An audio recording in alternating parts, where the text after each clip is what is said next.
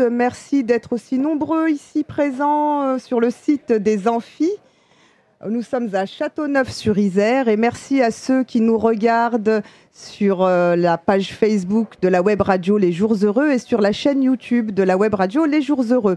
Je suis Sophia Chikirou, je suis ici au titre d'animatrice du livret sur les médias de la campagne présidentielle de Jean-Luc Mélenchon. J'ai à mes côtés trois invités pour débattre, discuter, euh, s'exprimer, critiquer. Enfin, on passera plusieurs verbes comme ça d'un sujet qui vous intéresse, semble-t-il, puisque c'est campagne présidentielle 2022. À quoi jouent les médias? La première de mes invités, je vais vous la présenter. Elle s'appelle Caroline Mécari, profession avocate, spécialité engagée. Caroline est une femme qui a choisi un métier non pas pour vivre, mais pour changer le monde. Elle est de ces avocats qui font l'honneur de la profession. Quand on les voit, qu'on les entend, on voudrait tous être avocats. Son combat, c'est celui pour l'égalité des droits des personnes euh, LGBTI, les homosexuels. Elle est auteure de nombreux livres, notamment sur l'adoption, la PMA, la GPA, le PAX. C'est certainement le combat de sa vie. C'est une femme de gauche, incontestablement et fondamentalement de gauche et progressiste. C'est une personnalité médiatique. Pour ses combats, elle n'hésite pas à aller face au micro et sur les réseaux sociaux avec, euh, entre autres, le hashtag, enfin le compte, pardon, vie d'avocate. Alors, il paraît que Pascal Pro ne la supporte pas.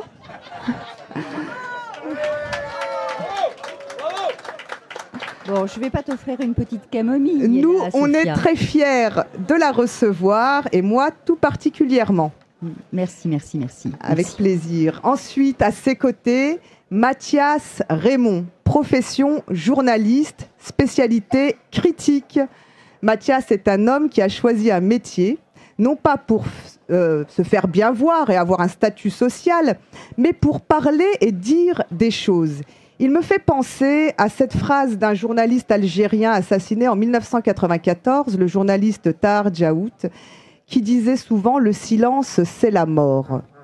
Mathias voulait parler d'économie, mais quand on n'est pas dans la doxa libérale, très vite, il faut se résigner, peu d'espace pour ceux qui ne se soumettent pas. Alors il a entamé sa critique des médias et il nous aide à nous sentir moins seuls et à comprendre ce qui nous arrive.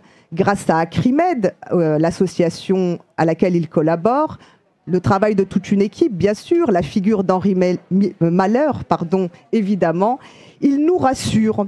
Par exemple, en 2008, déjà, il questionnait tous les médias sont-ils de droite?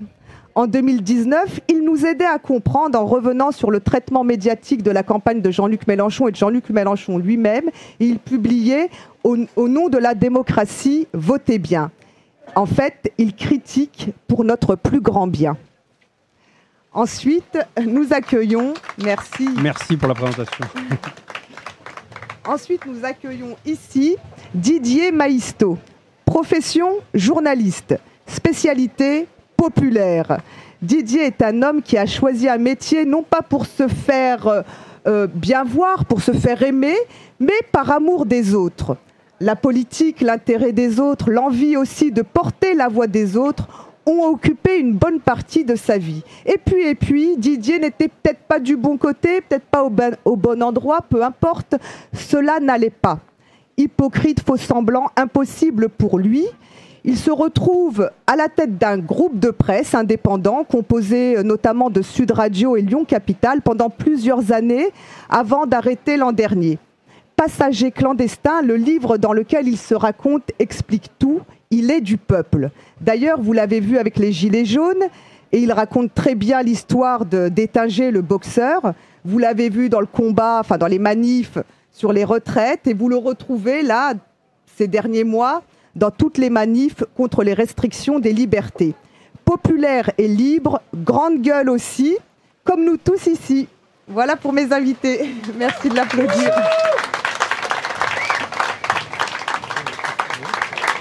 Vous l'avez compris, je suis particulièrement euh, honorée de la présence de ces trois personnalités, qui sont de fortes personnalités, qui sont des gens qui ah, on m'entend mieux, paraît-il. Super.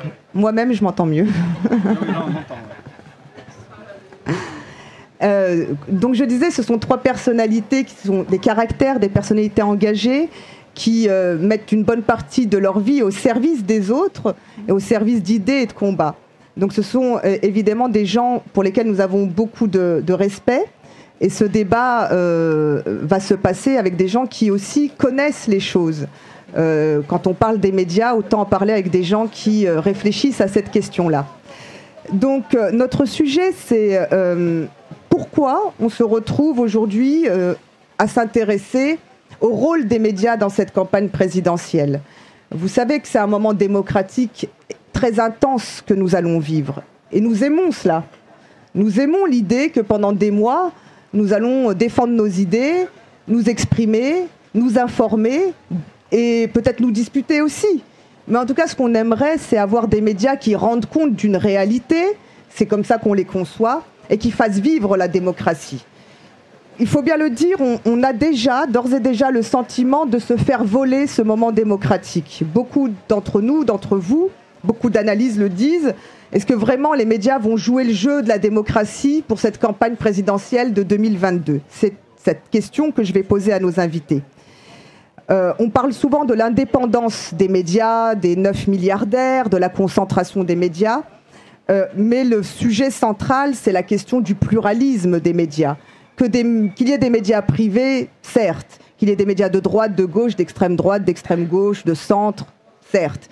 Le problème, c'est quand on se retrouve avec euh, une grande masse de médias qui euh, défendent à peu près tous la même chose et attaquent tous la même chose. C'est donc ce sujet-là que je vais lancer en démarrant avec une première question aux trois invités sur la confiance envers les médias. Bon, Reuters publiait récemment une étude. Euh, en 2020, en France, 22% des gens sondés disent euh, qu'ils pensent qu'ils n'ont pas confiance dans l'information euh, donnée par les médias. En 2018, non, pardon, 22% disent qu'ils ont confiance. 22% disent qu'ils ont confiance. En 2018, ils étaient 36%. Donc je pose la question euh, à Mathias pour commencer. Euh, qu'est-ce qui se passe? Qu'est-ce qui a changé entre 2018 et euh, aujourd'hui? Pourquoi cette confiance ne cesse de se dégrader? D'abord, bonsoir, à tous. bonsoir, bonjour, parce que pas encore jour, mais sur cette question liée à la confiance des spectateurs, des téléspectateurs à l'égard des, lecteurs, à l'égard des médias, on peut dire qu'il y a d'abord une chose qui a fondamentalement changé à partir, on va dire, du début des années 2010, c'est le mode de consommation de l'information. Avant, euh, on avait plutôt une information qui euh, sortait des canaux et on n'allait pas spécialement, enfin on allait chercher ces canaux, mais on n'avait pas en continu. On n'était pas euh, sur nos smartphones, les smartphones n'existaient pas ou étaient peu démocratisés d'une certaine façon. Et donc à partir des années 2010, on, a, on est informé, on communique quand on veut, où on veut. Et donc, ça a changé notre rythme de consommation de l'information. Et donc, ça a accru aussi euh, une forme de diversification de l'information chez euh, les, lecteurs, les auditeurs, les téléspectateurs. Et donc, on est allé vers d'autres modes d'information et euh, parfois des informations, et ça nous arrange, plus critiques que les médias traditionnels, les médias dominants. Et donc, on a de plus en plus lu une information critique parfois qui va pas du tout dans le sens de ce que fait Acrimed. Parfois, c'est une information qu'on pourrait cataloguer d'extrême droite, complotiste, etc. Mais euh, les, consommateurs de médias euh, se sont éparpillés, ne sont plus cloisonnés à des médias traditionnels comme dans les années 80-90 où on avait quelques chaînes de télé, la presse écrite et la radio, et ça, restait là. Ça s'est diffusé. Donc ça, c'est le premier point. Et le deuxième point, c'est que, et ça me semble peut-être le point le plus important, c'est que on retient la leçon. Le téléspectateur, l'auditeur retient la leçon. Il se rappelle, peut-être inconsciemment, mais ou, on va dire historiquement, il se rappelle du Kosovo, il se rappelle des premières guerres du Golfe, de la deuxième guerre du Golfe, il se rappelle du traitement médiatique du traité constitutionnel européen en 2005, comment les médias ont soutenu massivement le oui. Il se rappelle euh, de ces injonctions à bien voter en 2002, de ces injonctions, a bien voté en 2017. Il se rappelle aussi de la façon dont les mouvements sociaux sont traités, euh, les, retraites, les grèves sur les retraites, les grèves à la SNCF, etc. Comment euh, les médias traitent les mouvements sociaux, traitent les mobilisations sociales. Et à force, la confiance, elle se dégrade.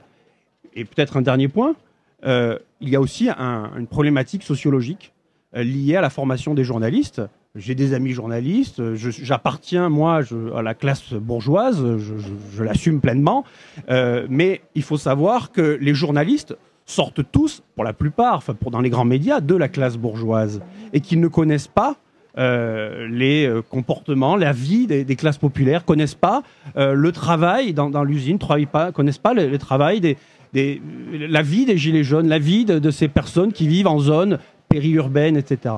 Donc il y a ces trois points qui font que, à force, la confiance à l'égard des, médias traditionnels, des médias dominants, s'est euh, dégradée. Et donc, euh, Caroline, toi, tu dirais euh, la, même chose ou tu as un sentiment un peu différent par rapport à cette dégradation de la confiance? Bah, pour, pour, moi, il est assez évident que la confiance est totalement érodée. D'abord parce que je pense qu'il y a une plus grande conscience politique euh, des citoyens qui, du fait, comme vient de le rappeler Mathieu, euh, ont des, Mathias, pardon, ont une, euh, ont des sources, j'allais dire, d'informations qui sont différentes et ont une certaine mémoire de la manière dont les événements, les faits divers sont traités. Et puis, enfin, enfin, pour n'importe quel citoyen, un temps soit peu euh, comment dire, lucide euh, on voit bien le parti pris euh, d'un certain nombre de journalistes euh, dans aussi bien d'ailleurs aujourd'hui. Moi, je, enfin, je trouve que la, dérive, elle va très très loin parce que on arrive maintenant là en août 2021, septembre 2021, à voir que le service public, comme par exemple une radio comme France Inter, suit le tempo donné par CNews, c'est-à-dire une chaîne qui appartient en effet à l'un des neuf milliardaires. Alors tu disais tout à l'heure que ce n'était pas un problème que cela appartienne à des milliardaires. Le problème, c'est que relativise un peu. Oui, il y a non mais il y a il n'y a aucun milliardaire de gauche. C'est-à-dire que ces gens-là, ont oublié, non, il y en a plus aujourd'hui, en tout cas. Je, bien sûr, je me souviens des, choses, mais donc ils sont dans une optique, pour moi, qui est politique, mais pas politique au, sens noble du terme, mais politique au sens de la défense de leurs propres intérêts.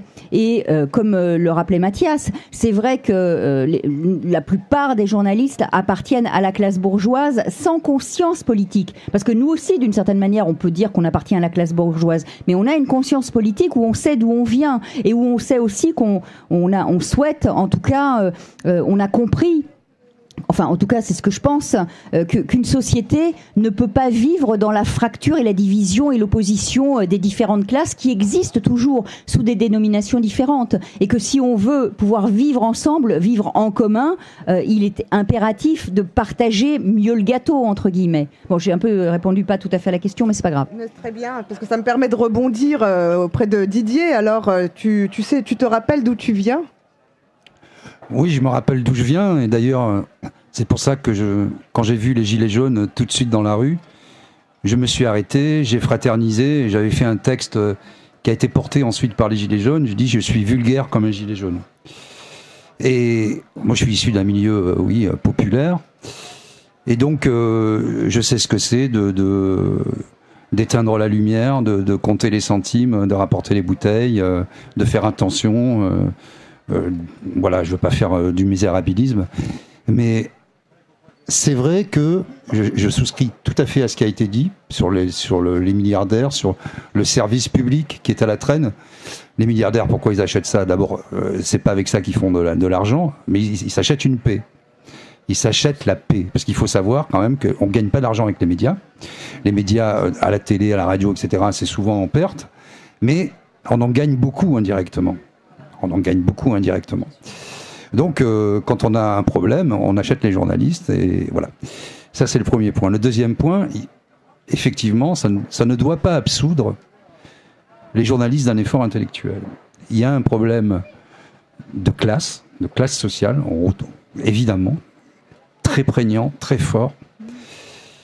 Il y a un problème de paresse intellectuelle, parce que je suis désolé, moi, quand j'ai commencé, j'ai commencé avec une machine à écrire euh, que j'avais acheté 100 francs euh, j'envoyais mes papiers euh, par fax, etc. Si à 20 ans, 25 ans, j'avais eu un smartphone, je peux te dire que j'aurais pas loupé les gilets jaunes. Et quand je voyais que le vendredi soir, les mecs, y compris dans les rédactions que je dirigeais, se tiraient en week-end et n'essayaient pas une seule fois d'aller voir ce qui se passait, prendre le train de l'histoire un samedi, c'est pas simplement un problème de classe, c'est pas simplement un problème de milliardaire, c'est aussi un problème de conscience politique. Et c'est aussi un problème de toutes ces écoles qui sont des écoles de business, finalement, où on, apprend à faire de l'animation, où on apprend à ce qu'est le finalement parler derrière un micro, tenir une caméra, euh, etc. Moi, je suis toujours sidéré de voir le nombre de fautes d'orthographe dans les mails de journalistes de presse écrite. Quoi.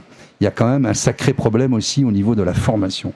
Et c'est un peu un métier qui ne devrait pas être un métier d'ailleurs, c'est une façon pour moi de voir le monde, une curiosité qu'on choisit un peu pour faire partie des happy few, pour euh, avoir euh, sa tête à l'écran.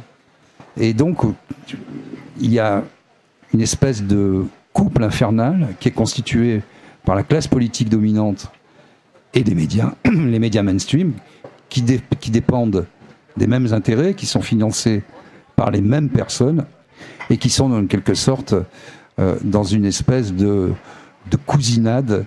Et, donc, euh, on sait ce que ça donne euh, au niveau de la reproduction. C'est pas terrible. Je, rebondis sur ce que tu dis, parce que là, vous parlez des journalistes. Vous pouvez l'applaudir. Il est applaudi ici sur le site. Et en hein, plus, il peut y avoir deux, catégories de journalistes en même temps. Hein. Si tu veux, tu as les journalistes qui vont intervenir sur les chaînes, qui vont être des présentateurs reconnus, très bien payés. Mais derrière, tu as toute la classe des journalistes qui sont des pigistes, qui sont vraiment des précaires, parce qu'en l'espace de 20 ans, le métier de journaliste, il s'est considérablement paupérisé. Ce qui a un effet sur la qualité de l'information. Parce que, évidemment, si tu veux vendre ta pige, ben, attention, tu fais attention à ce que tu racontes. Hein. Il faut savoir que la plupart... Des grandes figures qui ont des émissions euh, à la radio ou à la télé, tout est fait par des petites mains, y compris les relances. Je veux dire, c'est quand même fou de voir ça. Il y a un, autre problème aussi qu'il faut aborder, c'est la fabrique du consentement et la fabrique de l'information en France. Quand tu as l'AFP, tu vois, l'AFP c'est un vrai problème. Je te coupe.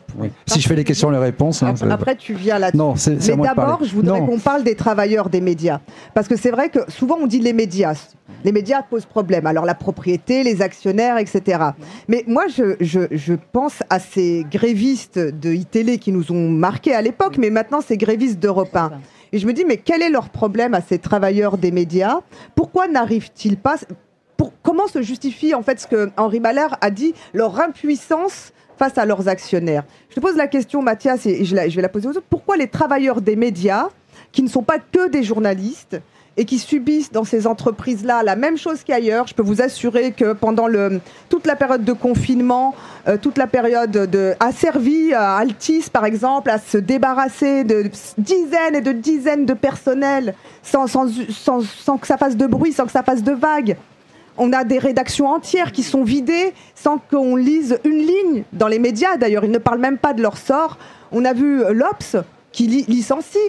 c'est incroyable, les licenciements qui se produisent actuellement dans les médias et qui ne font pas de bruit, ce rachat par le groupe Doloré, euh, Bolloré, pardon, qui met dehors, etc.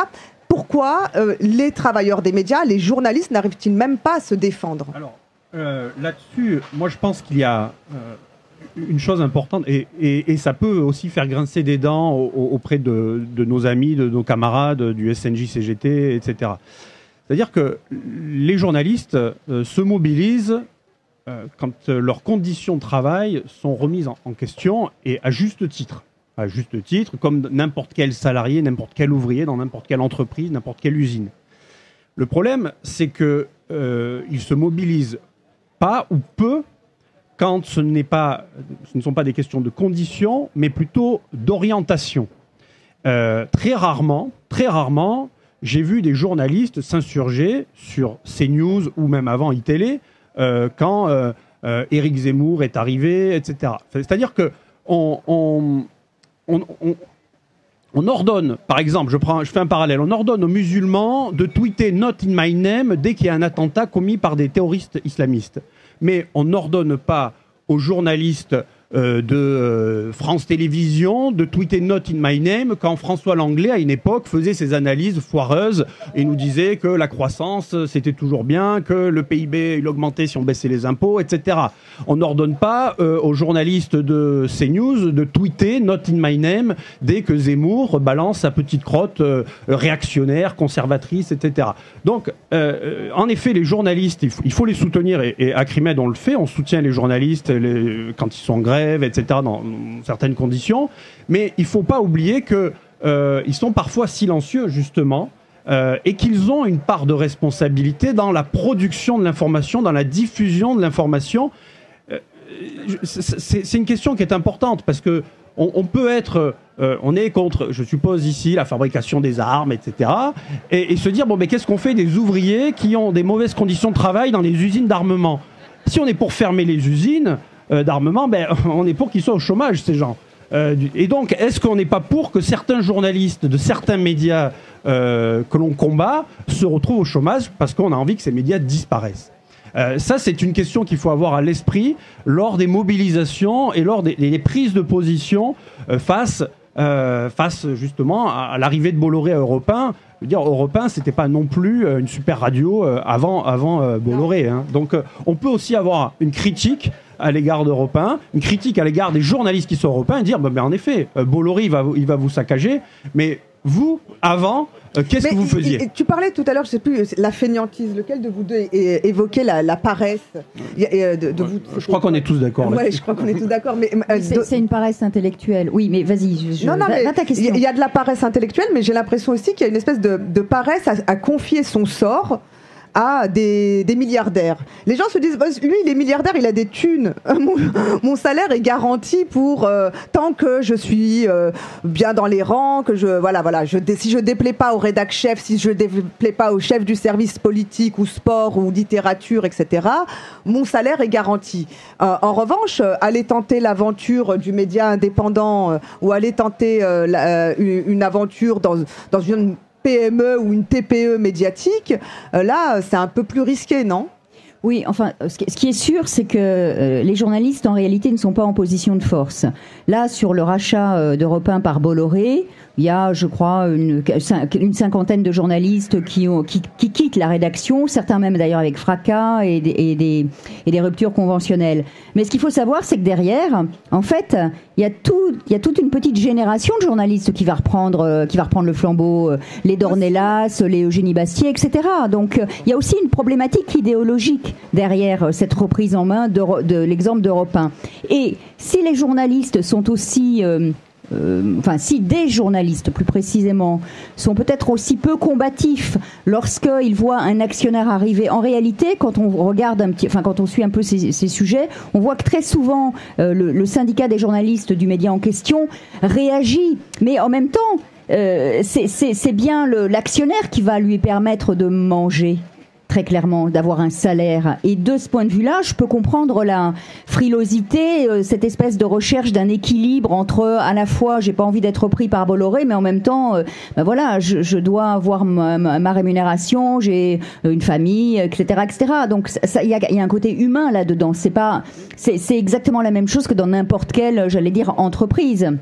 Le, problème est plutôt comment est-ce que en France on n'a pas réussi d'une certaine, enfin comment est-ce que d'une certaine manière on a perdu, la gauche a perdu pour le moment la, bataille idéologique, très très clairement. Depuis 30 ans, on n'arrête pas d'être phagocyté par euh, les idées de la droite extrême, de l'extrême droite, au point que ceux qui ont l'argent, qui ne sont pas forcément des gens d'extrême droite, les milliardaires dont on parlait tout à l'heure, c'est pas forcément des, des gens d'extrême droite. Bon, évidemment, Bolloré, lui, on sait très bien où est-ce qu'il est, mais eux, ils servent leurs propres intérêts, qui sont à la fois des intérêts économiques, enfin qui sont avant tout des intérêts économiques, qui parfois rejoignent des intérêts politiques. Et donc, politiquement là, euh, bah, et justement dans la présidentielle, qu'est-ce qu'on a intérêt à faire? Bah, C'est justement faire monter en réalité l'extrême droite pour positionner euh, d'un côté Macron, de l'autre l'extrême droite. Enfin, moi c'est comme ça que je le vois. Et c'est un mouvement qui est, euh, c'est un rouleau compresseur. Très sincèrement, c'est un rouleau compresseur. Et résister à ça, c'est extrêmement, c'est à la fois extrêmement difficile, ce qui ne veut pas dire qu'il ne faut pas le faire. Caroline, je vais poser la question franchement à, Didier parce que pour le coup, il a une expérience de patron de presse.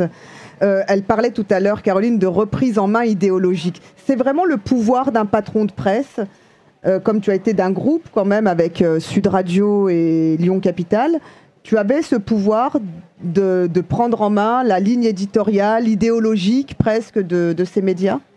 Alors, moi, j'étais peut-être un peu incongru dans, dans ma façon de diriger, puisque même quand j'ai pris fait et cause pour les Gilets jaunes, j'avais une rédaction qui était, euh, je sais pas moi, à 70% hostile euh, aux Gilets jaunes, mais je les ai réunis tout de suite. Je leur ai dit, vous pouvez avoir tous les avis que vous voulez, vous êtes complètement libre. J'ai toujours fait ça dans mes éditos, dans mes prises de position, et j'ai toujours euh, sauvegardé le, le pluralisme d'opinion. Voilà. Et je pense que c'est ça le rôle d'un patron de presse. Le problème, et on ne devrait faire de la presse que si on a cet état d'esprit-là, quelles que soient nos opinions personnelles. Le problème, c'est que c'est pas simplement un problème de milliardaires, c'est un problème de conflit d'intérêts. Quand tu vends des armes, des avions, que tu dépends de l'État pour la téléphonie, que tu es dans les travaux publics, dans le médicament, qu'est-ce que tu penses que tu vas faire? Tu vas servir la main, non pas qui te nourrit, mais tu fais une espèce de pacte non écrit. Il n'y a pas de complot, il y a juste une communauté d'intérêts bien comprise. De tel, de il n'y a jamais d'ordre, il n'y a jamais je t'interdis de parler d'un tel, etc. C'est beaucoup plus larvé, c'est beaucoup plus subtil. Ça, c'est le premier point. Le deuxième point, c'est que petit à petit, on parlait effectivement depuis 2010, il y a eu euh, l'imposition d'un champ lexical et d'un champ sémantique particulier qui, a- qui ont fait en sorte qu'on a perdu l'usage de notre vocabulaire, de nos mots, etc. Tu parlais de comment euh, les médias mainstream gèrent une grève. Premier truc, est-ce que vous vous sentez pris en otage? Ben, Ça, c'est le, le sujet phare de TF1, de France 2, service public qui échappe pas. Citoyens pris en otage. Mais si les mecs font grève, c'est peut-être qu'il y a une raison. Les gens font pas grève pour prendre les citoyens en otage. Et s'ils font grève que ça emmerde personne, ben, de toute façon, leurs, revendications ne seront pas entendues. Et, et aujourd'hui, on est vraiment dans ce. C'est pour ça que moi je dis, il faut reconquérir le vocabulaire, la sémantique, mais aussi tous les symboles de la République, le drapeau, le drapeau, la Marseillaise, la Constitution française. Arrêtons d'avoir honte et de laisser ça à des fous. Parce que petit à petit, c'est parce que la, tu parlais de la gauche aussi. La gauche, elle, est- elle a été. C'est quoi la gauche? Est-ce que c'est le Parti socialiste? Bon, la gauche, c'est la honte. La gauche dite de gouvernement, elle a tout laissé tomber. Elle a le même discours. Quelle différence aujourd'hui entre un député euh, Les Républicains, un député UDI, un député Modem, un député PS, et même euh, avec le leader des communistes aujourd'hui? Quelle est la différence? Il n'y en a pas.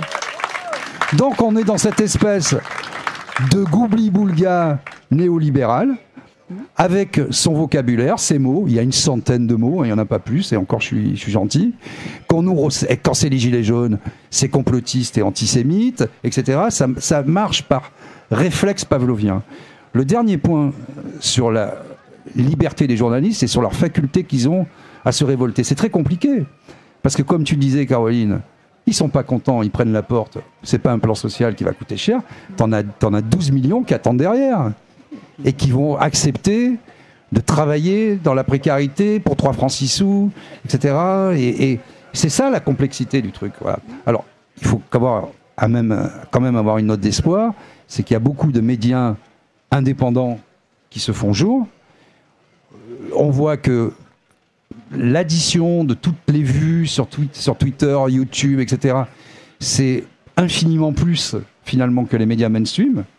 Parce que regarder BFM à cette heure-ci, je ne parle pas de médiamétrie qui est une escroquerie euh, totale. Mais si tu, en ce moment, là, au moment où on parle, à Valence, tu as 70 personnes qui regardent BFM, pas plus. C'est ça la, vérité. On, va passer au, euh, deuxième. Vous pouvez l'applaudir, vous pouvez les applaudir pour cette première euh, partie un peu introductive du propos. Maintenant, on entre dans le vif du sujet. hein. On parle de 2022. Voilà. On veut parler de l'élection présidentielle de 2022 et du sentiment euh, qu'ont les insoumis, beaucoup, beaucoup d'insoumis, qu'on est en train de maltraiter euh, leur courant politique, le- leurs idées, euh, les idées, les propositions qu'ils défendent, euh, qu'ils ne se reconnaissent pas et se retrouvent très peu euh, dans les médias télévisés.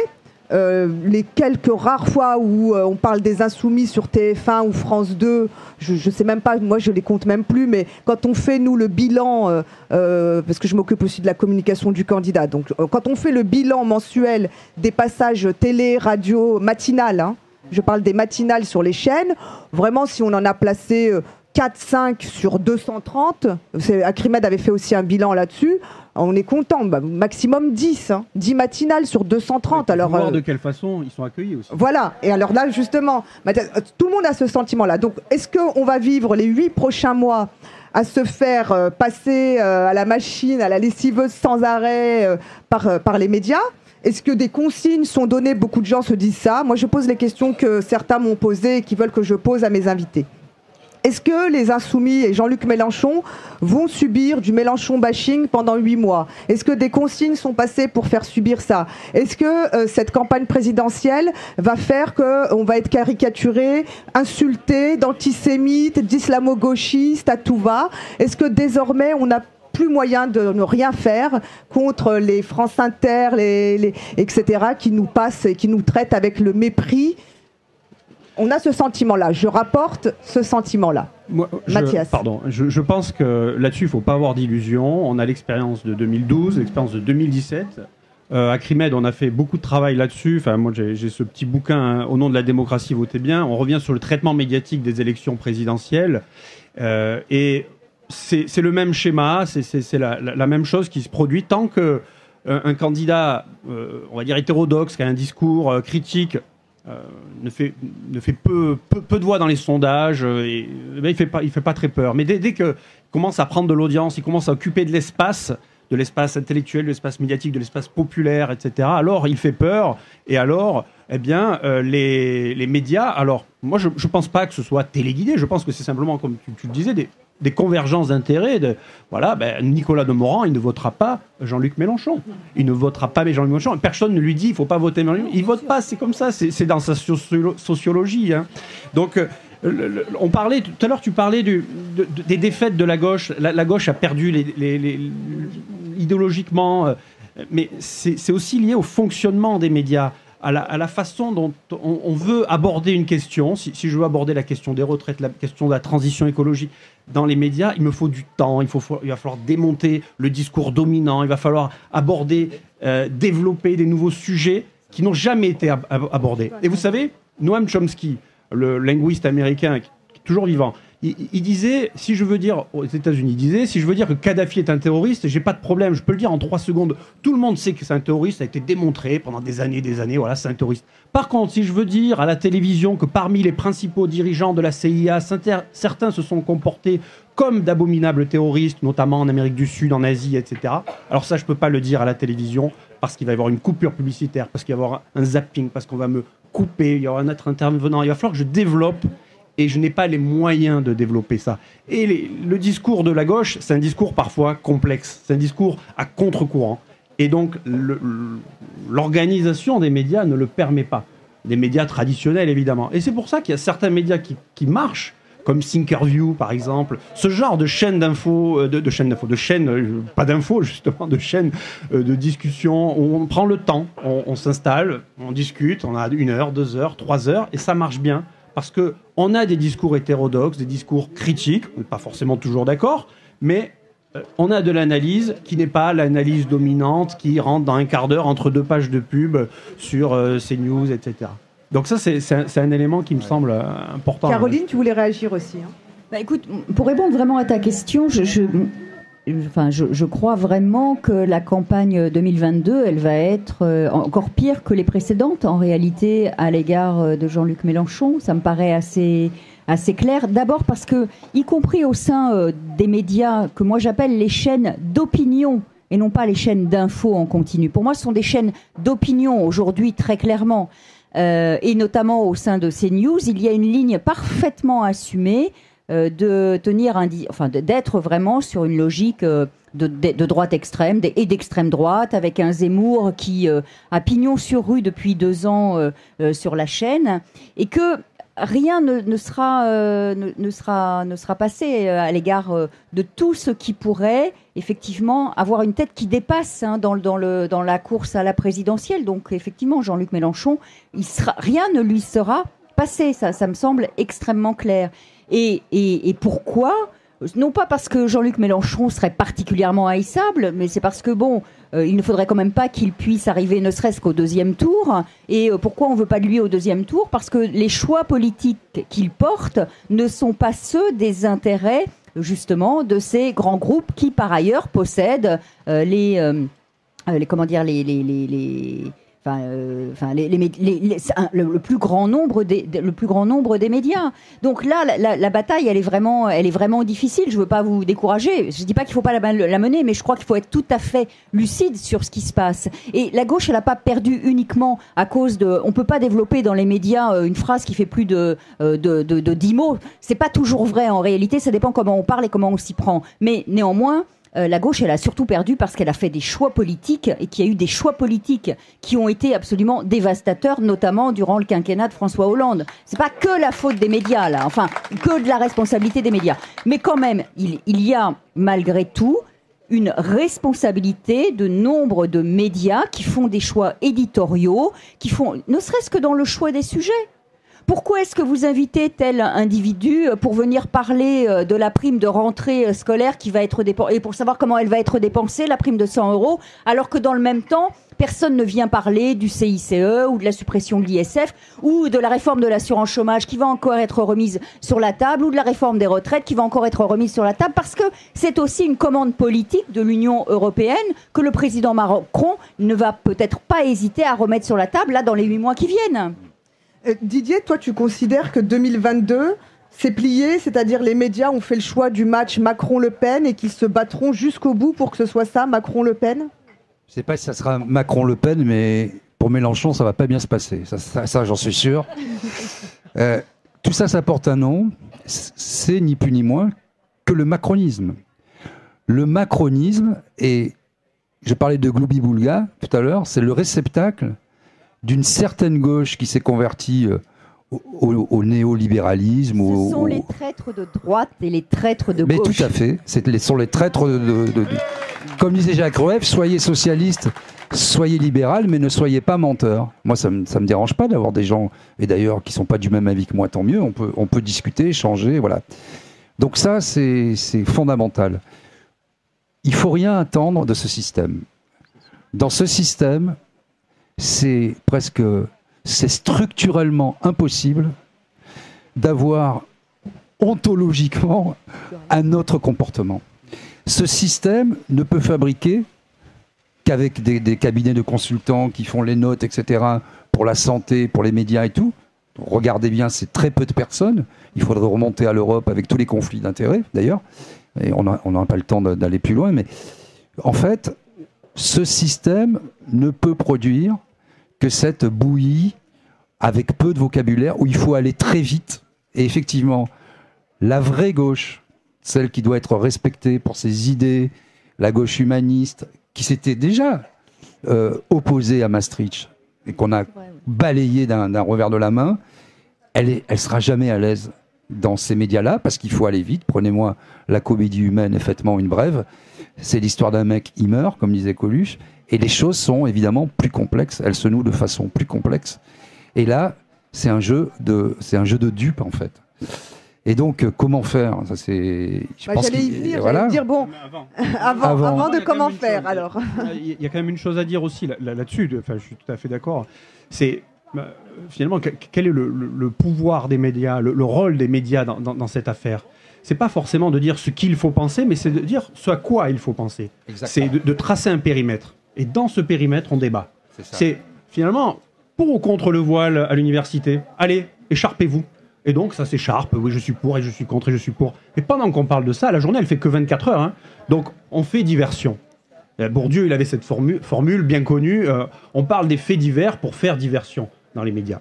et c'est vrai que c'est très marquant. Euh, de, pouvoir tracer ce périmètre, de s'écharper à l'intérieur de ce périmètre et de ne pas parler d'autres sujets qui fâchent, d'autres sujets plus complexes. On le vit avec acuité aujourd'hui sur la mobilisation des antipasses sanitaires. ils nous jettent en pâture les trucs anti-vax, etc. Et vous voyez, et notamment sur les réseaux sociaux, les gens s'écharper entre les vaccinés et les non vaccinés. Et moi, je me bats pour justement réunir, parce qu'on a tous autour de nous. Euh, moi, je suis pas vacciné, mais des gens vaccinés. Si ça se passe mal, de toute façon, on va les aider. On voit bien euh, qu'il y a et inversement. mais voilà, non mais non mais il y a un glissement sémantique. On ne, on ne parle plus. On nous dit de quoi il faut parler. Et c'est bien ça le problème. Ça rejoint sur ce que, ce que tu disais sur l'absence d'ordre. Il n'y a, pas de directive, pour reprendre, répondre à ta question. C'est plus grave que ça. C'est presque des cellules de Daesh, tu vois, si je fais. On n'a pas besoin d'ordre. Elles se recomposent, les cellules, et elles pensent exactement euh, les objets pour lesquels elles doivent penser. Parce qu'elles sont monocolores, c'est-à-dire qu'il n'y a pas de pluralisme et qu'on a tout, enfin qu'il a était absolument tout fait pour qu'il n'y ait pas de pluralisme. Très, enfin, pour moi, c'est très clair. Et là, je, viens, enfin, je viens de regarder la nouvelle grille de France Inter, mais je, mais je suis absolument affligée en réalité de voir qu'on fait appel. Euh, je sais plus, Alexandre de Vecchio du Figaro, à, Natacha Polony, enfin, c'est tout ça pour être vraiment dans la course derrière euh, ces news et, ces tables ronds, enfin euh, tapis rouges déroulés euh, à ceux qui ont euh, les, pour moi, les, idées les plus, délétères. Et la vraie difficulté, c'est d'assurer le pluralisme.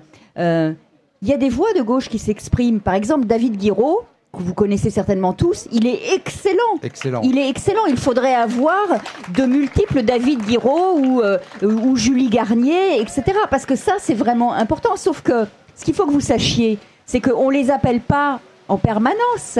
C'est pas eux qui choisissent d'aller sur tel ou tel euh, plateau. C'est qu'on les invite. Si on les invite pas, vous ne pourrez pas les voir. Et donc ça, le choix ne dépend pas d'eux. Ce qui est évidemment un vrai, un vrai problème, puisqu'en fait, vous n'entendez toujours que la même petite musique euh, du burkini, euh, du voile, de l'insécurité, de, l'assassinat, enfin, etc. Et, et, et, ça fait diversion, en effet. Pour revenir à, à Jean-Luc Mélenchon et à la campagne présidentielle de 2022, moi, je me faisais cette réflexion. Je me disais, euh, finalement, euh, on va faire cette campagne électorale un peu comme sont traités tous les sujets euh, qui nous intéressent, qui font appel à l'humain, aux valeurs de solidarité, etc. Par exemple, au traitement de ce qu'on appelle désormais les migrants. Même nous, on a adopté le mot à tort. Ce sont des réfugiés, pour, c'est comme ça pour beaucoup d'entre eux. Hein. donc, ils sont traités exactement comme sont traités tous ceux qui euh, euh, s'opposent, n'entrent pas dans les rangs et se retrouvent. Par exemple, je, pensais au sujet des, violences contre les femmes et euh, les personnes LGBTI. C'est un sujet incroyable, c'est un sujet d'indignation et puis plus rien derrière. ce qu'on appelle les migrants, sujet d'indignation dans un sens ou dans l'autre quand l'extrême droite intervient, puis plus rien derrière, et ainsi de suite. Et je me dis, mais finalement, tous les sujets sont traités avec une espèce de, de façon de concevoir les choses qui est, il n'y a pas de vérité. Plus rien n'est vrai ou tout est vrai en même temps, et euh, on s'y perd. On ne sait plus euh, exactement euh, où se situer. C'est pour ça qu'il y a le conflit finalement. C'est pour ça qu'il y a peut-être une radicalisation des gens, y compris dans la façon d'aborder Jean-Luc Mélenchon et la campagne des Insoumis. C'est-à-dire que les gens sont bourrés de Mélenchon et ceci, Mélenchon et cela, ses idées peut-être, mais pas lui, parce que ceci, parce qu'il perd parce qu'il a dit ceci, parce que les perquisitions, pas tout ça. Et finalement, les gens se disant, c'est voilà, leur opinion est, faite, c'est soit de ne pas s'en faire, soit de passer à autre chose. Se dire en attendant que. Vous voyez, je ne sais pas si j'ai réussi à faire comprendre mon idée en faisant ce parallèle avec euh, la question euh, euh, des migrants et d'autres sujets et Jean-Luc Mélenchon, c'est-à-dire de dire ce sont des sujets qui finalement finissent par tellement cliver oui. Que les gens, parce que les médias les amènent à ça, à la conflictualité comme ça, que les gens préfèrent ne plus avoir d'opinion. Et donc, nous, on aura un enjeu en tant que militants de la campagne présidentielle, c'est comment amener des gens qui soit ont déjà une opinion, soit refusent, d'en avoir une, à en changer, etc. Mais je vous pose la question sur euh, ce qui se passe aussi euh, euh, psychosociologiquement, quoi, ou psycho. Est-ce que les deux ne se mêlent pas un petit peu finalement? Moi, je ne suis pas psychologue du tout, donc je ne répondrai pas là-dessus, mais je, pense vraiment que la campagne elle va de moins en moins se faire dans les médias traditionnels. Enfin, je, pense pour quelqu'un comme Jean-Luc Mélenchon ou pour les, forces progressistes, parce que comme on, le disait tout à l'heure, l'espace n'est pas bon. Enfin, c'est structurellement compliqué de, porter des discours hétérodoxes.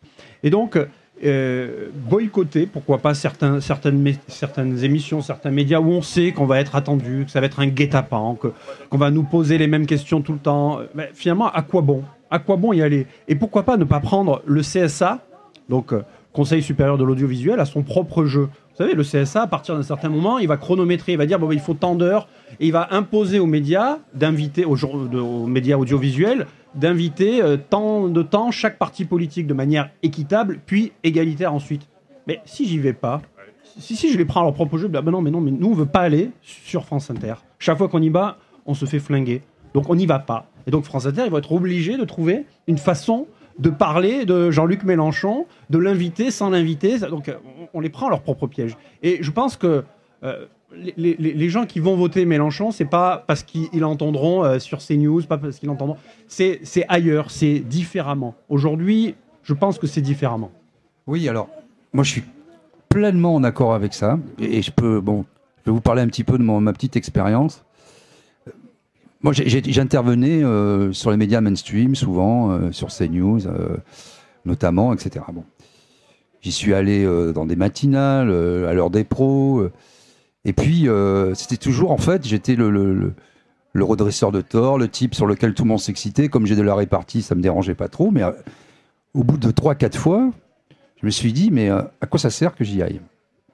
Finalement, ça a fait un brouhaha. moi, les gens vont me dire, ah, tu t'es bien défendu. Mais quand on a, on a tourné la, le bouton, quoi, il s'est passé quoi? On en retient quoi? C'est comme quand on lit un, un mauvais livre, qu'on dit mais pourquoi je me suis emmerdé à lire 250 pages? De, ce bouquin, j'aurais dû, maintenant, euh, au bout de 10 pages, ça me plaît pas, il me tombe des mains, j'arrête. Et donc, il faut arrêter. Et donc, j'ai fait mon propre chemin dans la rue. Je suis allé à la rencontre des gens sans filtre. Et je, peux vous dire, tu disais populaire, mais en fait, simplement, je fais rien de particulier. J'essaie d'objectiver en tendant un micro ce que ressentent les gens, je leur donne la parole. Et il faut boycotter quand ça vous plaît pas. N'y allez pas. Vous n'êtes pas obligé de subir les injonctions. Et, dès là, à partir de, ce moment-là, vous reprenez la main. Et, ça, c'est hyper important parce que de d'esclave, on devient donneur d'ordre. La politique de la chaise vide, ça peut aussi marcher, mais il faut le faire savoir aussi. Et, il faut pouvoir développer. Euh, Caroline ne va pas être d'accord. Euh, il faut pouvoir développer. Non, mais après, ce sont des choix. Mais non, je vais expliquer. Voilà. Moi non plus, je suis pas d'accord. Ce sont des choix euh, très compliqués qui sont individuels. alors, moi, je suis pas après un conseiller politique. À l'échelle d'un parti politique, c'est différent. Mais si on estime à un moment que. si on fait un choix, il faut qu'il soit draconien. On peut pas faire un peu, quoi. C'est-à-dire, soit on, on décide de ne pas y aller, mais si on y va un petit peu, ça marche pas. si on n'y va pas, on n'y va pas et on fait, on développe autre chose à côté. Voilà. Caroline, vas-y. Oui, non, moi je suis pas du tout d'accord avec euh, avec ça en fait. En réalité, moi, je, ma conviction absolue, c'est que partout où on peut nous donner la parole, on y va. On y va. Par contre, il faut vraiment se préparer. Il faut, euh, voilà, il faut, il faut, il faut vraiment être prêt. Ce qui n'exclut absolument pas le fait d'avoir ses propres canaux de diffusion, ses propres manières d'enquêter, ses propres manières de donner la parole aux gens, aux personnes que l'on côtoie, que l'on ne voit jamais à la télé. Et tu vois, c'est pas tant. Euh, je, crois que moi j'ai fait beaucoup de plateaux sur CNews, notamment dans l'heure des pros. Évidemment, c'était compliqué. Évidemment, je n'étais pas forcément toujours bonne. Mais par contre, ce qui me faisait plaisir, et c'était pas à titre égotique, c'est quand je me promenais dans la rue et qu'il y a des gens qui venaient me voir et qui me disaient merci pour ce que vous dites. Tout simple, c'était juste ça. C'est pas égotique, c'était avoir le sentiment que ces gens-là que je ne connaissais ni d'Ève ni d'Adam et, et, et, peu importe, eh ben, à un moment donné, ils avaient eu le sentiment que dans, sur une chaîne de télévision où il y a des tas de saloperies qui se disent, il y avait quelqu'un qui avait dit quelque chose que eux pensaient pareil. Mm. Voilà. Et c'est ça qui, qui pour moi était important. C'est pas, c'est pas antinomique. C'est pas, c'est pas du tout antinomique, puisque moi c'est pareil, tu vois, quand je suis dans la rue, que les gens me disent Ah, bon, on se, on se reconnaît, merci pour ce que vous faites, ça fait du bien. Donc je veux dire, c'est pas exclusif l'un de l'autre. Mais euh, effectivement, il faut aussi, je pense, euh, je suis assez d'accord sur ce que disait euh, Mathias, sur la, la façon aujourd'hui de, de conduire des campagnes qui doivent être directes. Ah, Voilà. Tout à fait, on est d'accord. hein. Enfin, là-dessus, je suis d'accord sur le fait qu'il y a la campagne, elle est aussi. Alors là, pour le coup, de, de, de ce point de vue-là, les insoumis, ils, sont, ils, sont, ils ont été top, notamment en 2017, avec la campagne sur les réseaux sociaux, les hologrammes, etc. Il faut continuer. Il a été. aussi, hein Il a quoi?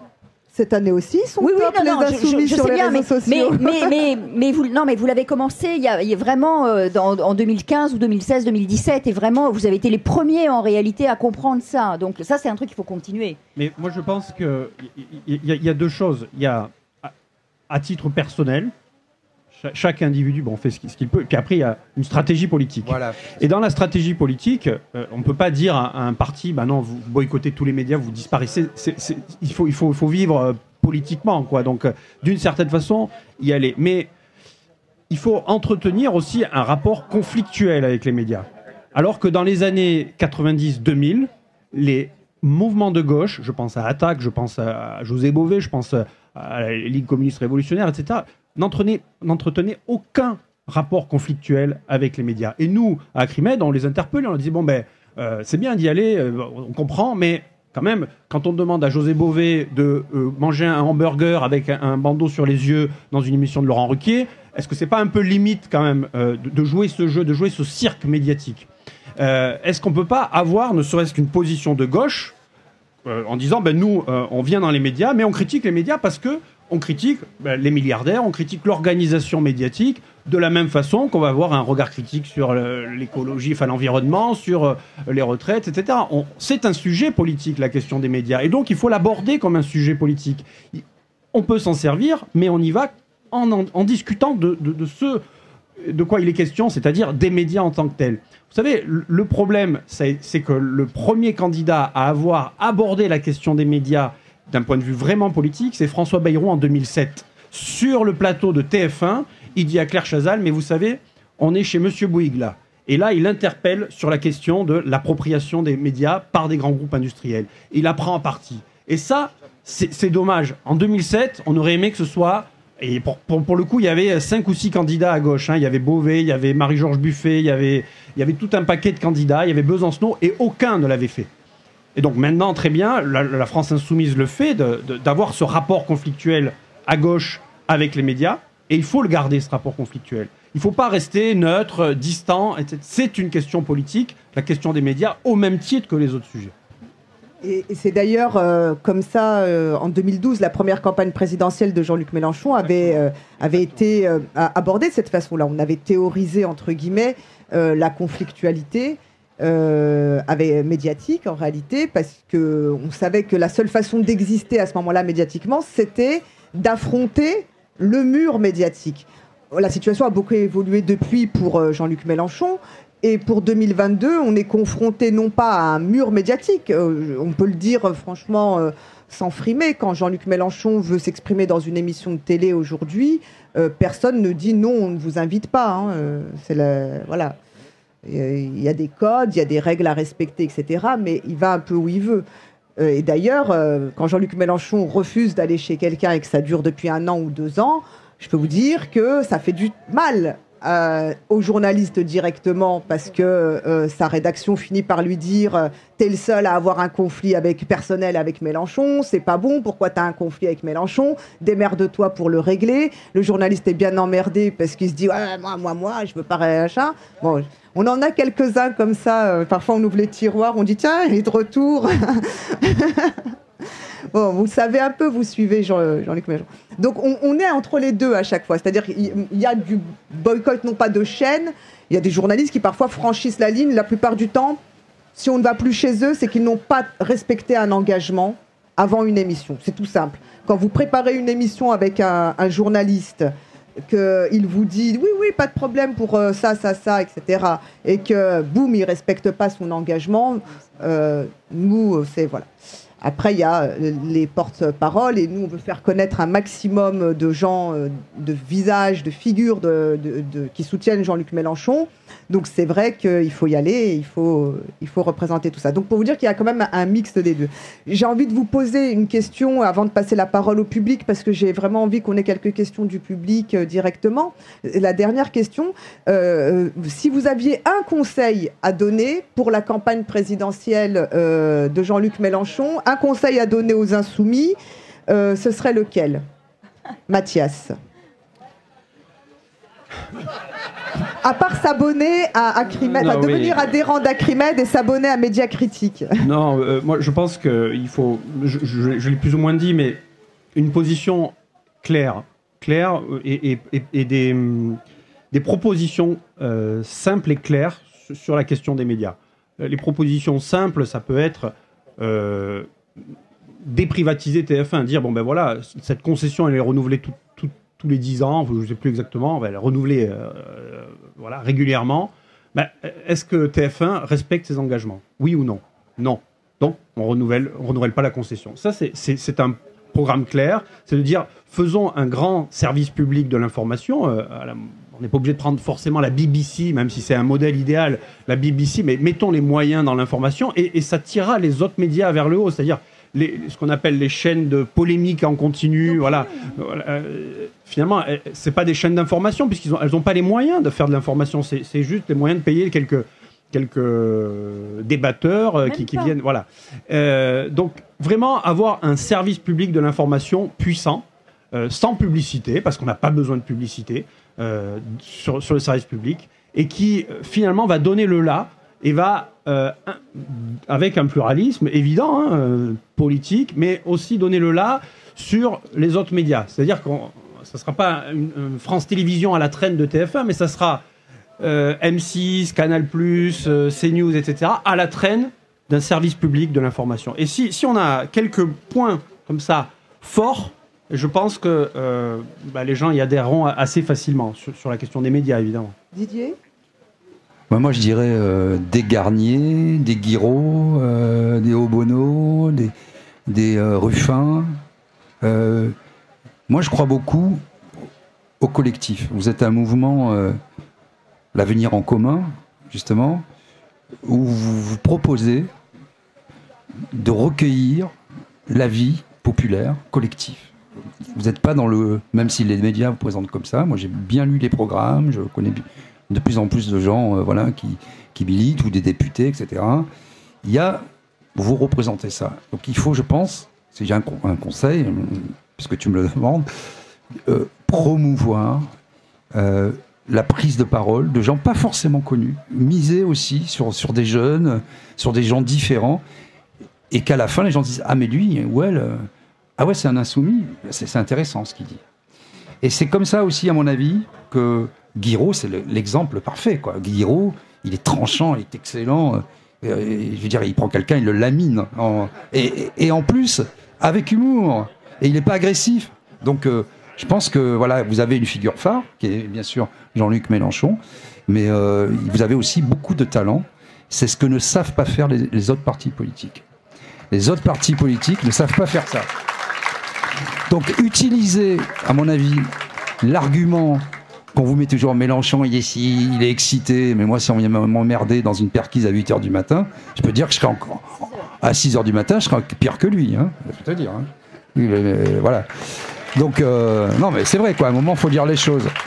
Donc, renverser la vapeur euh, et, montrer que vous êtes collectif et que vous n'êtes pas les, les fidèles d'un gourou. Voilà, c'est tout simple. Caroline. Oh là là. Elle est sévère, euh, Caroline. Attention, elle est exigeante. Non, non, pas du tout, parce que moi, je me sens pas habilitée à donner euh, des conseils. Je suis pas certaine d'avoir de, des idées euh, extraordinaires. Je, je, pense qu'il faut continuer ce que vous faites déjà en réalité. Et les deux suggestions qui viennent de vous être faites, elles me paraissent vraiment justes, pertinentes. donc, utiliser les, les, énergies de, de, chacun, parce que je pense qu'on continue à labourer le terrain à faire connaître le programme, à labourer le terrain, vraiment inlassablement. Et, voilà. Bon, voilà, c'est tout en fait. Alors, alors, est-ce qu'il y a des gens qui veulent intervenir? C'est Julie qui passe le micro, qui est l'animatrice euh, journaliste des, Jours Heureux. Et, Julie, elle veille à plusieurs choses. Hommes, femmes, masqués, non masqués, vaccinés, non vaccinés. Non, je rigole. non, mais surtout hommes-femmes. Oui, surtout hommes-femmes, c'est ça. Ah, Bonjour. Bonjour. Voilà. Alors, c'est un monsieur qui s'appelle Je m'appelle Olivier, euh, je suis de Nice. Olivier de Nice. On entend bien la radio là Oui, ça va, j'ai pas besoin de répéter tout ce qu'il dit. Ma question, elle est assez simple. On va faire un peu de fiction. Ma question est simple, c'est bon? On va faire un peu de fiction. Euh, mettons que Jean-Luc Mélenchon et la France Insoumise euh, gagnent les élections en 2022. voilà. C'est un peu démago, mais bon. Euh, comment survivre en milieu hostile? Non, mais c'est une, une, vraie question. Bah. Euh, on l'a vu dans beaucoup de pays où les nôtres sont arrivés euh, au pouvoir. On a vu que les médias ne baissent pas les armes. Ils disent pas ah, c'est bon, vous avez gagné, euh, c'est pour vous pendant six mois. Hein. Ça, ne, ça, ça, ne se passe pas comme ça. on me fait signe, on me dit de prendre plusieurs questions avant de répondre. C'est ça l'idée? D'accord. donc, non, je fais ce que je veux, on me dit. Caroline, tu voulais répondre, vas-y. Bah, en fait, euh, c'est pas uniquement autant par rapport aux médias, mais je pense qu'il faut déjà avoir le réseau des 500 gus qui peuvent tenir l'appareil d'État. Voilà, c'est ça qu'il faut faire. Ah, c'est souvent ce qui, euh, honnêtement, quand, quand je me suis retrouvée au Mexique pour euh, Andrés Manuel López Obrador et sa campagne, la préoccupation du mouvement Morena, c'était de former des cadres et de recruter des hauts fonctionnaires, parce que c'est eux qui, font, qui dirigent l'administration. Et c'était leur préoccupation première avant même l'élection, comme ils avaient des sondages qui les donnaient gagnants, c'était en effet d'avoir des gens pour euh, faire front ensuite. Pas mieux. Je veux dire, c'est spoil système, quoi. Et c'est dur de dire ça quand on défend évidemment un appareil d'État, des fonctionnaires et tout, mais si vous faites pas ça, il se passera rien. Mm. Euh, moi, j'ai vu, euh, j'ai fait un peu de cabinet, etc., ministériel.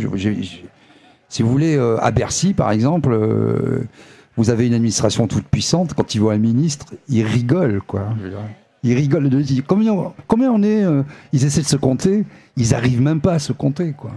Et ils font des bras d'honneur au ministre. L'État est incapable aujourd'hui, par exemple, de, de faire l'inventaire de ces mètres carrés, parce que les Girons n'ont pas envie de les compter. Donc il faut, oui, un spoil système à l'américaine, tout n'est pas jeté euh, dans les...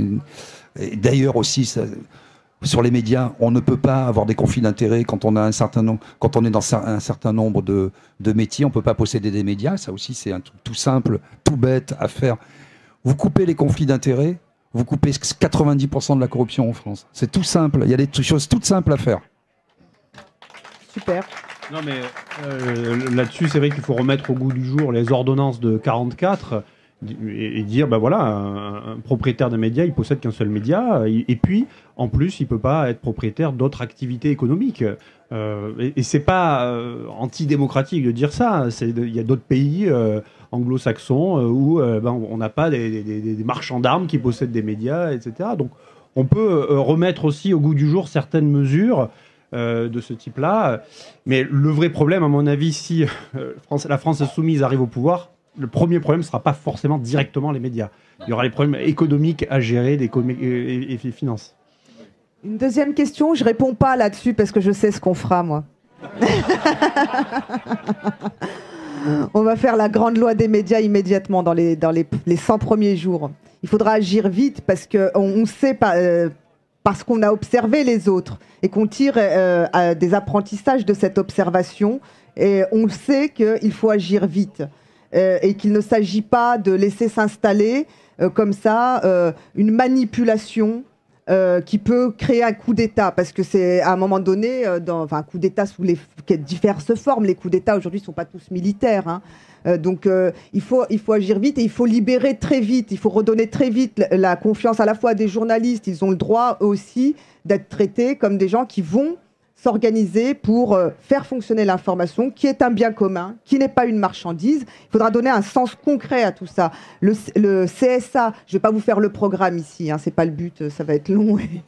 mais le CSA, les aides à la presse, etc., la propriété des médias, il y a tellement de choses. euh, on sait par où commencer, on sait comment il faut le faire, dans l'ordre dans lequel il faut le faire. Voilà. Et il y aura un plan là-dessus qui sera présenté, je pense, et on saura comment, comment le faire. Ce sera vite. Deuxième question. Alors, c'est pas à moi qu'il faut lever la main. C'est moi que, qui ai le, qui ai voilà, le micro. Julie. Anne de Montpellier. Euh, en fait, c'est pas vraiment des questions, c'est plutôt des petites idées que j'ai. En fait, j'ai plein, plein, plein de petites idées Et sur la question des, des médias. Euh, rien qu'en venant là, moi pendant trois semaines, j'étais en famille, j'ai j'ai fait, j'ai tout coupé. Donc euh, cure de désintox. Euh, au propre et au figu- figuré. Et euh, donc en revenant bêtement, j'ai appuyé sur euh, France Intox et euh, j'ai entendu qu'il y avait euh, des universités d'été de plein de partis partout. Alors ils les citent tous, sauf nous. Donc c'était excellent quoi. Et, et moi j'ai des amis qui font ça, donc je suggère pour les gens qui ont un petit peu de temps et qui euh, tapotent vite sur internet d'envoyer systématiquement des mails de protestation aux médias en disant on comprend pas, vous avez cité les communistes à Aix, vous avez cité euh, Valérie Pécresse à Brive, euh, l'autre qui est où. Mettez-moi en copie des mails. Voilà et, et de les voilà de faire des, des petites piqûres de rappel permanentes comme ça euh, parce que c'est quand même intolérable. Bon, euh, il y a ça. Ensuite, euh, deuxième idée qui vient pas de moi, qui est de Michéa, le, philosophe euh, qui était prof à Montpellier, euh, qui euh, disait il y a quelques années qu'il avait eu l'idée de, de que, que si les journalistes en fait se présentaient sur les plateaux avec des perruques. Vous savez, comme euh, euh, à l'ancien régime, euh, proportionnel en hauteur à leur salaire, ça serait très intéressant de voir qu'il n'y a que des perruques qui parlent entre elles. Et j'ai trouvé que l'idée était géniale. Et comme les insoumis sont bons pour tout ce genre de trucs et qu'ils ont de l'humour, je me suis dit qu'on pourrait effectivement faire des perruques proportionnelles au, au salaire et de voir que ces gens parlent entre eux, en fait. Voilà.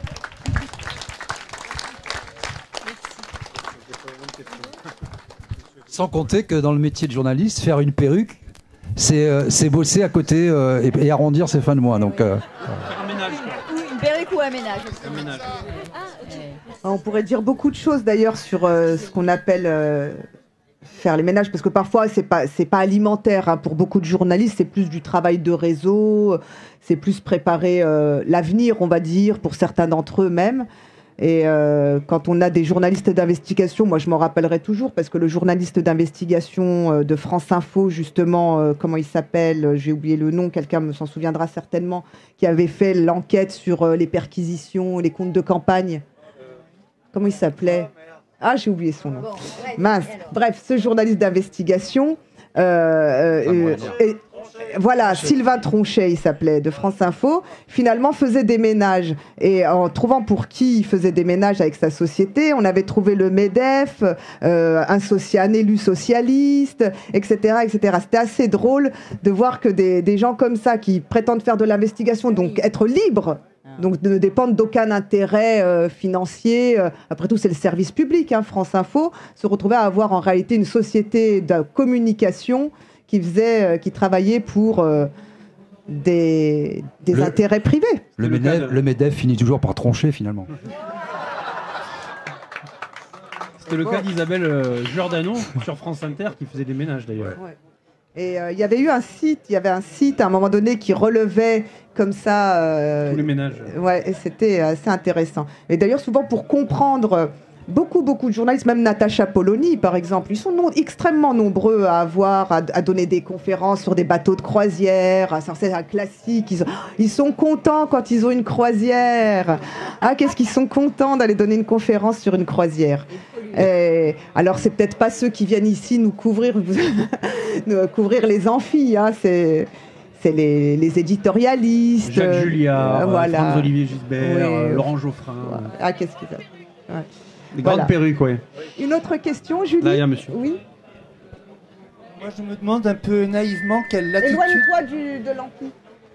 Je me demande un peu naïvement quelle latitude euh, les journalistes peuvent avoir pour aborder des sujets.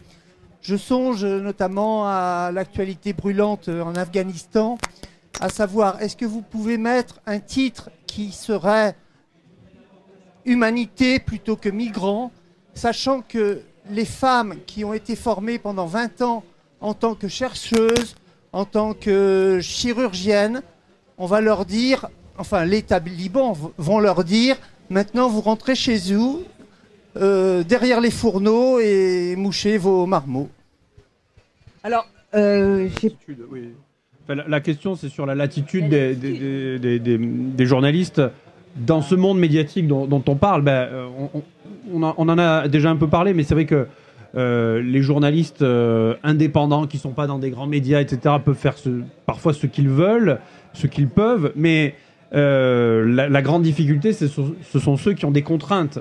Vous savez, Franz-Olivier Gisbert, il y a quelques années, quand il travaillait, je crois, encore au Figaro Magazine, disait le vrai pouvoir, le seul pouvoir, c'est celui du capital.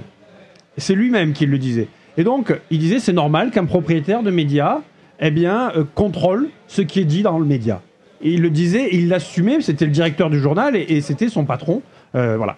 Et il l'assumait. Et donc, quelle est euh, la latitude des journalistes? Ben, La latitude des journalistes, elle est à l'intérieur de ce périmètre dont on parlait tout à l'heure, à, rentrer dans un cadre idéologique, économique, politique, tant que ça ne dérangera pas le propriétaire. alors, c'est pas directement le propriétaire qui va arriver, qui va dire non, mais je, censure. Ça se passe presque jamais, ça.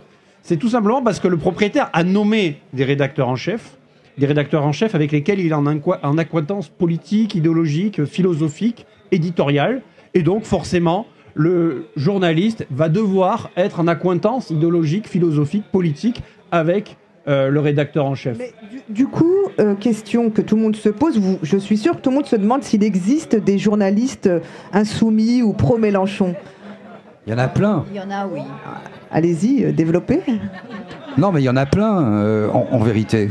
Le, le problème, c'est. hum, Ils, ils sont pas dans ces chaînes hein, ou sur- dans ces médias. Alors, très peu. C'est-à-dire, c'est très compliqué parce que dans ces médias-là, que je connais bien, quand tu vas, euh, je dirais, euh, dans le back-office, dans- au banc de montage, etc., la plupart des gens sont plutôt euh, des insoumis, il faut, faut bien voir. Après, ceux qui sont exposés, évidemment, ils s'auto-censurent aussi. Et on n'a pas assez insisté, je pense, sur la question de l'autocensure. Il y a un problème idéologique, mais c'est presque, parfois, pour certains journalistes, leur faire trop d'honneur. Il y a pas, il y a un peu d'idéologie, mais comme je parlais moi, c'est plutôt un gloubi-boulga, quoi. Et il y a de l'autocensure parce que les gens courent. Je parlais des happy few aussi, veulent rester dans cette petite cour. Ils sont tout flattés de de toucher le ministre, d'avoir bouffé avec lui, de, de- de- etc. Des fois, c'est même pas à ce niveau-là. Moi, je peux vous dire que terrible, dans, certaines rédactions, vous pouvez passer et vous verrez à l'autocollant des verres euh, sur l'ordinateur de, de journalistes, parce qu'afficher qu'on est proche des, des écolos ou des socialos, c'est pas. Ça va, ça passe. Mais alors, si vous êtes l'insoumis dans la rédac, euh, c'est. Alors là, c'est vous prendre. J'en connais quelques journalistes insoumis dans, dans des rédacs qui me racontent. Euh, parfois, c'est se prendre euh, les moqueries, les ah le Mélenchoniste, ah Mélenchon. Alors qu'est-ce qu'il en pense Mélenchon, etc. Du matin, midi et soir. Ou alors, ça va être euh, carrément au bout d'un moment. euh, petit à petit être poussé, écarté de sujets, parce que vu la position de Mélenchon sur tel sujet, ce journaliste va le traiter sous, va le prendre comme ça, donc on l'écarte de tel ou tel sujet si on sait qu'il est mélenchoniste ou insoumis. Parfois, ça va même plus loin Il y a encore. aussi hein. un, un- un point important, ça m'y fait penser. Quand on prend, on va sur le site de l'INA, on voit les, jo- les journaux télévisés des années 80. Ils étaient hyper éditorialisés. Quoi. Les gens avaient un point de vue, c'était pas lisse. euh, ils donnaient leur, opinion, mais c'est pas grave de donner son opinion. Il faut toujours savoir d'où on parle et, il faut simplement afficher sa sincérité. Parce que l'objectivité, ça n'existe pas. Mais il faut dire voilà d'où je parle, voilà quelles sont plutôt mes opinions, etc. Et où c'est grave, je parlais aussi de la sémantique, du lexical, même de la sémiologie, de tout ce mélange des gens, c'est qu'on présente un journal télévisé, sacro-saint 20h ou 13h, comme étant la vérité, alors qu'en fait il est déjà, par son absence euh, d'éditorialisation, là, il joue fort, par son ép- ça c'est ça c'est Bérou qui On se venge. dit 18h30. C'est Bérou qui se venge. Et, et- et donc, euh, le problème, c'est ça, quoi. On va mettre ça. Mettez les, mettez les casques. Donc on met les casques. Voilà, je disais, en fait, ce que- ce qu'on présente comme étant neutre, objectif, par son absence d'éditorialisation, donne déjà une image du réel qui est faussée. Et donc ensuite, on donne la parole à des éditorialistes qui vont plutôt toujours dans le même sens, donc, euh, et qui apparaissent comme extrémistes.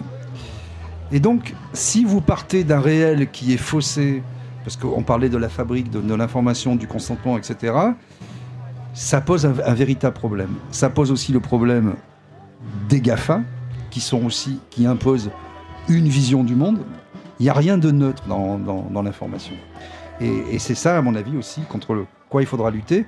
Et c'est pour ça qu'un vrai service public à la française, doté de véritables moyens, avec du pluralisme et tout, c'est ça qui permettra de, sortir de l'ornière. Euh, juste euh, pour répondre à, la question. euh, en fait, ce que disait Michel Naudy, Michel c'est un journaliste que l'on voit dans le documentaire Les Nouveaux Chiens de Garde. Il y a un journaliste qui est, décédé maintenant, qui était sur France Télévisions, sur France 3. Et ce journaliste, il était placardisé. Et il avait cette formule, il disait, ben, en fait, aujourd'hui, le système médiatique est fait de telle manière que soit il absorbe, soit il rejette. Soit vous, vous êtes hétérodoxe, vous avez un discours critique, etc. Vous êtes un journaliste engagé, euh, marqué euh, à gauche, très à gauche, etc. Et si, si vous, vous n'êtes pas absorbé, c'est-à-dire si vous ne devenez pas comme les autres, alors vous serez rejeté. Alors rejeté, viré, ou tout simplement placardisé. Vous aurez une émission à minuit euh, sur une chaîne obscure, voilà. Et, c'était son témoignage aussi d'une certaine façon. Il parlait pas de lui, mais c'était son témoignage à propos justement de, ces contestataires qui étaient contestataires, euh, qui étaient trotskistes dans les années euh, 60-70 euh, et qui sont devenus eh ben, des Michel Field, des Philippe Val, des, des gens comme ça, et qui sont rentrés dans le moule. Qui sont rentrés dans le moule. Soit ils sont rentrés dans le moule et on les connaît bien, soit ils sont sortis, mais on les a oubliés. Bah, Il y a Didier hein, qui a fini par. euh, parce que euh, Didier, l'histoire, bon, on, fait on- rapidement le groupe euh, qui avait donc Sud Radio et, et Lyon Capital, c'est un groupe qui est indépendant au départ, qui est finalement euh, racheté, c'est ça? On peut dire. Enfin, il y a une montée au capital d'un- actionnaire. Non, non, c'est un groupe complètement indépendant euh, qui a été créé par son fondateur, qui est toujours, euh, qui est toujours le qui est même. toujours en activité. Et bon, Et après, puis qui finalement, pour entrer un peu dans le moule et. Non, mais après, Non, on fait pas le débat là-dessus. non, non, mais non, mais pour, pour rebondir sur ce que disait Mathias, après, il faut marcher vers son destin, quoi. Je veux dire, quelque part, euh, il faut savoir mesurer les risques, savoir euh, pourquoi on fait ce métier. Et moi, dans, mon, dans mon- ma petite expérience, ça a un coût, hein, la liberté, mais c'est vrai que ça n'a pas de prix, quoi. Alors c'est le mot de la fin, mais je vais... parce qu'on est obligé. Mais je veux quand même que Didier, est-ce que tu peux nous annoncer un projet ou pas encore? Tu prends encore un peu de temps ou tu Oui, fais comme de toute façon, je viens de perdre euh, mes derniers amis aujourd'hui. Non, il, il- il a un projet médiatique. Non, mais j'ai peur qu'il n'ait pas compris. Il, il a un projet de lancement d'un média, c'est ça Voilà, le- donc le, le- probablement fin septembre, le 27, je pense, il y aura une télé euh, sur Internet, justement, où on va essayer de mettre en pratique tous ces beaux principes, de continuer à, faire vivre le pluralisme en prenant le temps et en faisant pas le buzz à 2 euros. N'hésitez pas à soutenir cette initiative. La- L'avenir d'Acrimed, là, comment Acrimed prépare la campagne présidentielle pour nous aider là dans, la, Euh, dans la critique, nous aider à comprendre, dans la critique, j'ai pas dit nous aider à gagner. Non, non, mais Acrimed pas besoin d'aide. soutient aucun, aucun parti politique, aucun mouvement, mais voilà, mais c'est vrai que nous, euh, c'est un travail de, de longue haleine, euh, observer les médias, critiquer les médias et faire des propositions. On, on en a un petit peu parlé et je pense que c'est c'est important que les mouvements de gauche, les partis de gauche s'approprient la question des médias et euh, en fassent vraiment une question politique. Donc nous, on interpelle aussi. euh, Oui, sur le programme, on, est, on, on s'inspire euh, Ouais. des propositions d'Acrimed, en effet, et cette année, on le fera comme on l'avait fait en 2017. Caroline, les projets là pour la campagne présidentielle? Euh, les projets, là, c'est euh, happy, hein Elle dit rien? Non, il n'y a, pas- il y a pas de projet pour cette campagne présidentielle? Non, j'ai pas de projet particulier. J'ai pas de projet particulier, si ce n'est la suivre et euh, bah, espérer que, euh, en tout cas, euh, bah, que, euh, ouais, que Mélenchon gagne, quoi. Non, mais c'est vrai, pour de vrai, j'aimerais vraiment. Merci infiniment à vous trois. Merci beaucoup. Je vous laisse euh, éventuellement avec euh, vos fans. à très bientôt. Je crois que c'est au tour de Julie de conclure. Euh, non, Julie ne reprend pas parce que la musique a commencé. On remercie tout le monde, ceux qui nous ont suivis toute la journée depuis 10h ce matin sur la web radio Les Jours Heureux. Je remercie tous ceux qui ont assisté, écouté cette conférence. L'équipe technique qui a travaillé depuis hier à l'installation. Merci. À bientôt